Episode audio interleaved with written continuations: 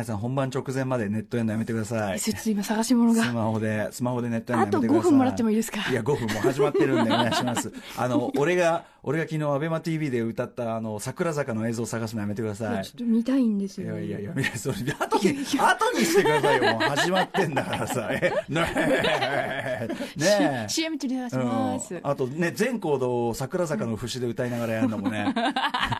なんだっけ？携帯が、どっか行っちゃった。ねえ、結局バッグの中にあると知っていたのに、だもんね。なんだこれ。始めるよはアフターシックスジジャンクショョン.1月31日木曜日6時を過ぎました。ラジオでお聞きの方もラジコでお聞きの方もこんばんは。TBS ラジオキーステーションにお送りしているカルチャーキュレーションプログラムアフターシックスジャンクション略してアトロク。パーソナリティは私ラップグループライムスターの歌丸と、木曜パートナー TBS アナウンサーのうないりさです。はい、うなえさん、はいスマホを消してください。はい僕の、消えてますよ僕の歌ってる。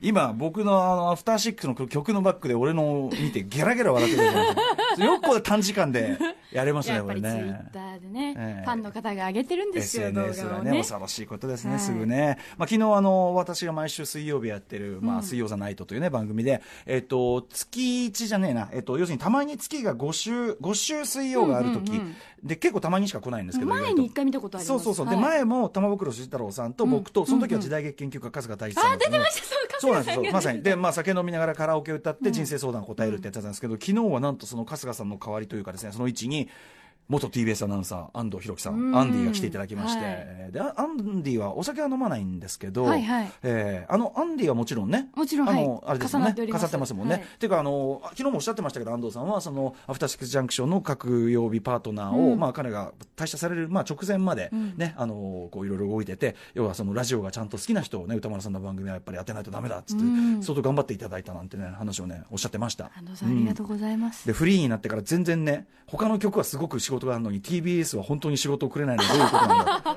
言ってましたけどね。で、あのいや、安藤さんにも言っときましたけど、その、曜日パートナーのさ、まあ、あの、だいぶ皆さんね、あの、曜日パートナー定着してきたから、曜日パートナー休みの日に、代打もたまには、その、アンディさんとかね、来たらみんな喜ぶんじゃないですか、なんて話もね、してたんですけどね。うん。安藤さんと人となり知ってます？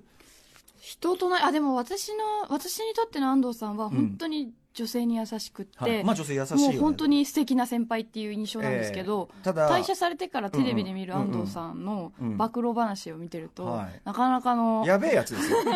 た一言で言うと、一言で言うとやべえやつなんですけど、うん。ラジオでもまあなかなか、えーそうそうそう、タマさんとね、やっぱりその、はい。だ男子校チームになると、うん。キャキャキャ昨日もだから酒全然飲んでないのに、一番やべえのはやっぱアンディでしたよね、やっぱね。ジョージやばいっていううんジョージやばい。俺がそのさ、カラオケで、あの、桜坂を歌ったんですよ。はい。まあ全然、あの、えっと、すげえ下手でもないけど、うまくもないっていう、みんながそう、みんなが反応に困ると。いや、でも俺がそのぐらいのクオリティで一番歌ったらいい塩梅なのってやっぱ桜坂だなと思って、愛と知っていた。いいでしょ？なんか。なんかいい、なんかいいかなと思って。ギャバン卒業でこれから桜坂だっつって。それはいいんだけど、最後アンディがね、歌ったのがね、松田聖子さんの天使のウインクっていうね。うん。ですごいたき原曲キーのまま歌いますと、俺は歌いきれるんですって言うんだけど、全然歌えてなくて。天使のウィングみたいになってておかしいなっつってね衰えがっつってねあのガチで落ち込んでますとか言うんだけどうんかヨシンバこれを完璧に歌えたとして、異常な絵面であることには変わりないですよってさどう感じればいいのか困る絵面ののか変わりないでしょ。もうあのね今日超男臭い男が、天使のウィンクってやってるんですよ。なんお酒も飲まず。そう、なんていうの？確かにキー仮に歌えたとしても、なんてフレディ・マーキュリーみたいなことになるだけだと思うね、単にね、はいはい。うん、変わった人だなと思ってさ、あとね、なんかやっぱその、人生相談のね、とこでね、その、好きな人ができないというかね、女の人にこう、なかなかこう、気持ちが動かないっていうので、信じられないっつって、俺なんかもうみんな、みんな好きだし、みんな好きだし、みんなすぐ好きになっちゃうし、みたいなこと言ってて、えーそれ、あの、安藤さん一緒にね、仕事してる相手やばくないっすいや、うん何もしませんよ。絶対に。それは私はもうそこは絶対当たり前だっつうのに、いや、だからその、あのね、き綺麗どころ毎年可愛い子入ってくるわけじゃん、TBS アナウンサーとかさ、つって。そしたら、いや、もう、かいと思いますよ。絶対に手は出さない。当たり前だ当たり前だろう。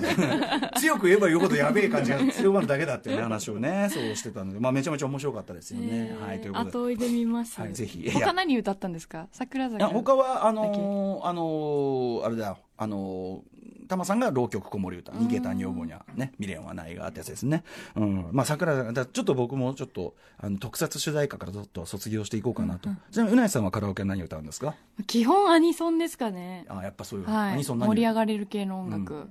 アニソンっていろいろありますけど。ええまあ、ガンダムだったり、あと 窓マギとか、あああと、化け物語の歌ああと本当にあそうやれなんですね完全に。か、あと昔の、子供向け大人向け問わず。あそうです。ハンターハンターとか。ちょっ。といずれじゃあカラオケ大会も行きましょう。はい、やってみたいと思います。はい。あと、まあ、うなりさんといえばね、えっ、と、先週発売された、えーテレビゲーム、ビデオゲーム、はい。バイオハザード2のリメイク版、こちら発売されて、えーもう実は、あと、クレア編とそのレオン編ってね、はい。ツー要するになんていう裏ストーリーね、裏裏表表があるんですけど、もうクレア編クリアされたということで早いですね。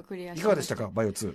いやー、これがですね、あの、バイオセブン前作ええ。がかなりええ。ホラー度として最高傑作だって言われてましたけど、それを上回りましたね。あ、そう。もう怖さで言えば最高クラスだとあ、そう。思います。あの僕もこの間その冒頭のあたりちょろっとやってる時に、はい。やっぱやっぱこうやっててやっぱ怖えなっつって、うん。うんやっぱバイオ怖えわってことになってちょっとねビビってたんですけど。しかも絵がとにかく今回暗いんですよ。ええええですから部屋の電気消さないとよく見えなくって、あはいはい。あもう消さざるを得ないんですよ。なるほどなるほどあの部屋が明るいとうん画面の光がよく見えないうん確かにスタジオもよくねなあの明るいところでやっててよく分からなかったもんね、あじゃあ必然的に暗くしなきゃいけないし。なんならヘッドホンでやでった。どこにゾンビがいるかとかはやっぱりヘッドフォンええで位置感ええ覚どこからうめき声が聞こえるかとかで必要なのでヘッドフォンもつけるともやばいうもう。ももう。怖いもう怖い。う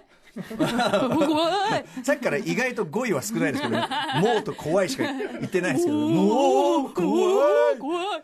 怖い。い。みたい。な気持ちは伝わってまいりました。バイオハザード2、私もやりたいと思っております。えーあとですね、じゃあカルチャーニュース、ね、えー最新カルチャーニュース、ちょろっと皆さんにねお伝えしておきますと、まず、えっ、と、昨日、えっというふうね、我々もね、あこれどういうことなんだと思ったのは、東宝シネマズの日本橋、出来たてですよね。はい、コレド室町、はい。まあ2、3年前ぐらいですかね、まあ僕もすごい愛用してますし、とても、あのアクセスも良くて、で綺麗だし、あと、あの銀座線とかさ、半蔵温泉のさ、地下から直接アクセスできて、天気と、天候と関係なく、ボンボン行けんですごくあの便利なんで、綺麗だし、あと、なんていうの？こんな言い方したくありませんけど、客筋もいいってんですか、やっぱね。品が欲しい感じ。でそうそう、そんなこともあってですね、東宝シネマズ日本橋よく愛用してたんですけど、なんと、先週土曜の26日から営業中止しているという発びっ表。くり。で、これどういうことって思ったら、はい。えー公式サイトによると定期的な、えっと、設備点検の際に一部スクリーンにおいて天井の部材に破損が確認され天井の設備との安全確認が必要となったため現在すべてのスクリーン内の点検及び原因究明のための調査を行っておりますということでだからそうなんですよ。だから建物全体の例えばなんかその欠陥が見つかったとかじゃなくて東宝シネマズだけだからどういうことなんだろうって言ってたのね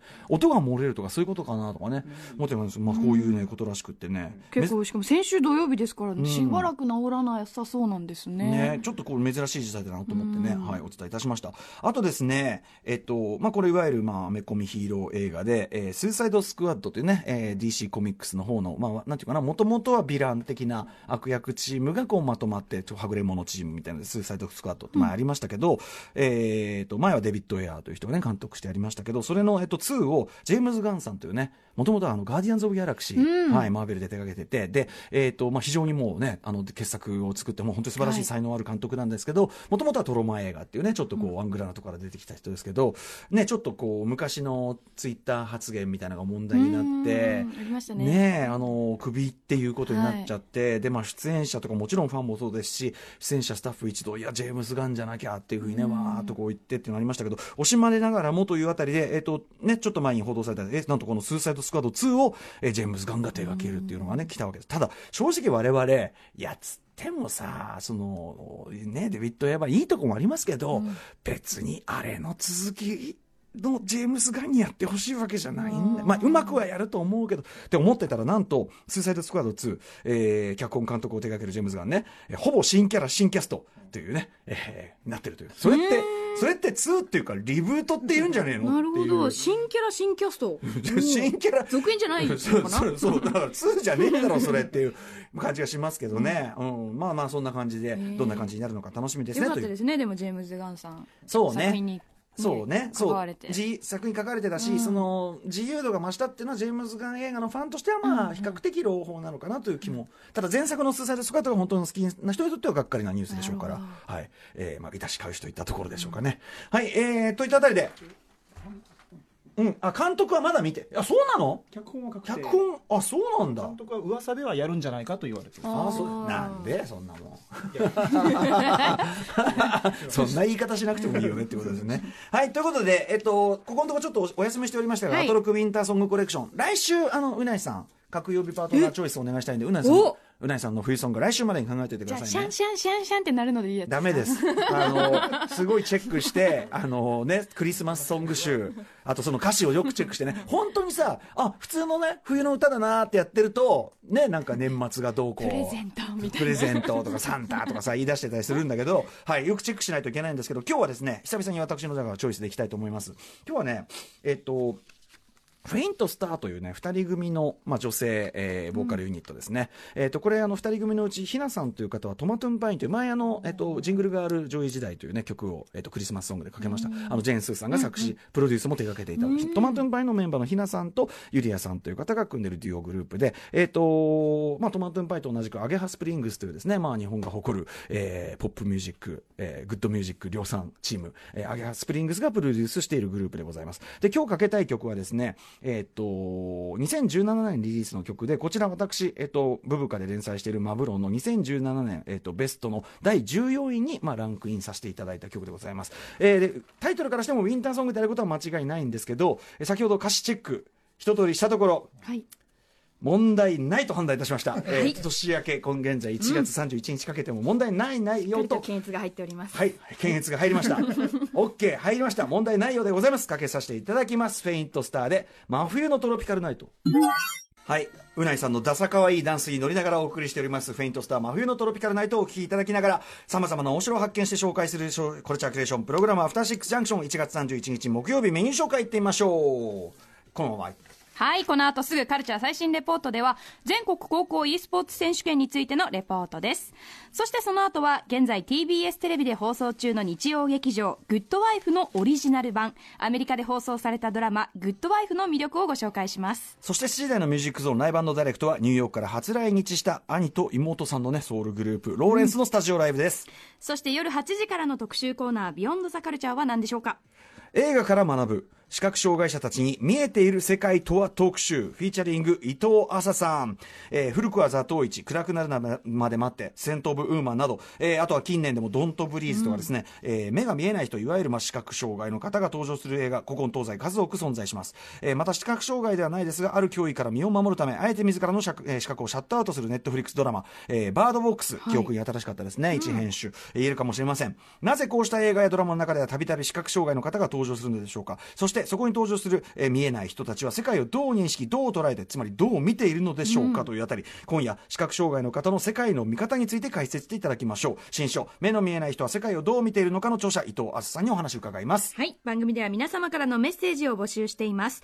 メールアドレスは、歌丸アットマーク tbs.co.jp、歌丸アットマーク tbs.co.jp までお送りください。メッセージを読まれた方全員に番組ステッカーをプレゼントいたします。えー番組公式ツイッター、インスタグラムも稼働中です。ツイッターの実況は、ハッシュタグ、歌丸、ローマ字歌丸でお願いします。何かと便利な公式 LINE のフォローもお願いいたします。さあ、ということで、アフターシックスジャンクション、行ってみよう